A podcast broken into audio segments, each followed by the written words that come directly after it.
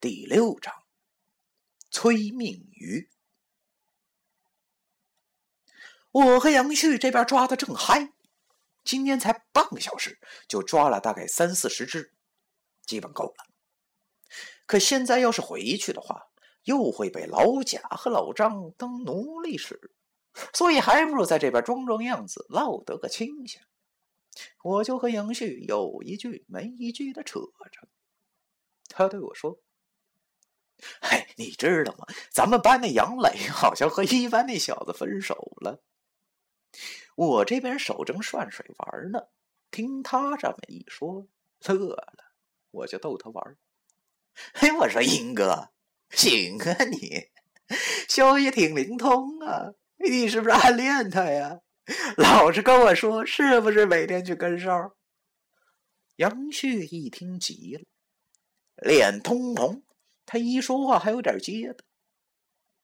谁谁跟梢了？我我要是跟也得也得跟个好看的跟呢。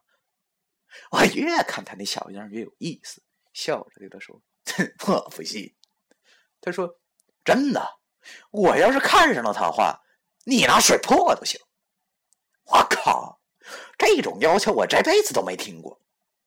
于是我捧了水就往他脑袋泼去。阴阳人反应过来的时候，已经是湿淋淋的了。他开始反击，可是凭我这么灵活的步伐，能让他泼到吗？我往后闪了几下，就闪出了他的攻击范围。正当我边跑边笑他傻逼的时候，悲剧发生了。老祖宗有句话讲得好：“乐极生悲。”我一脚好像踩到了什么，滑倒了，整个身体都浸在了水里，还呛了好几口水。杨旭见我滑倒了，忙过来扶我。我从水里站了起来，喝出了口水后骂道：“妈的，什么鸡巴玩意儿，这么滑！”低头一看，只见一只青蛙被踩了个稀巴烂。杨旭一看，乐了，说：“我该，这是报应。”我无语，心里这个郁闷，也就没心情再抓青蛙了，就和杨旭上岸，用塑料袋把那些摔死的青蛙装了回去。那些丫头们正坐在一堆小炭火边吃着零食，望着我们俩这身湿漉漉的造型后，哈哈大笑的说：“ 你们俩洗鸳鸯浴了。”看到他们这副嘴脸后，我心里这个后悔！